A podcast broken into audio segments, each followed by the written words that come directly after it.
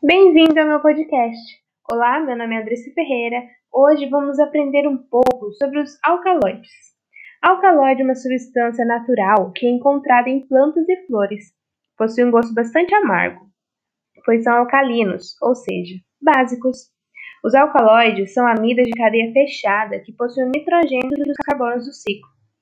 Uma coisa muito importante é que possui origem vegetal, que nas plantas afastam insetos e animais, mas são bastante utilizados na indústria farmacêutica, em medicamentos como morfina, que é utilizada para aliviar dores intensas. A morfina é extraída de uma flor.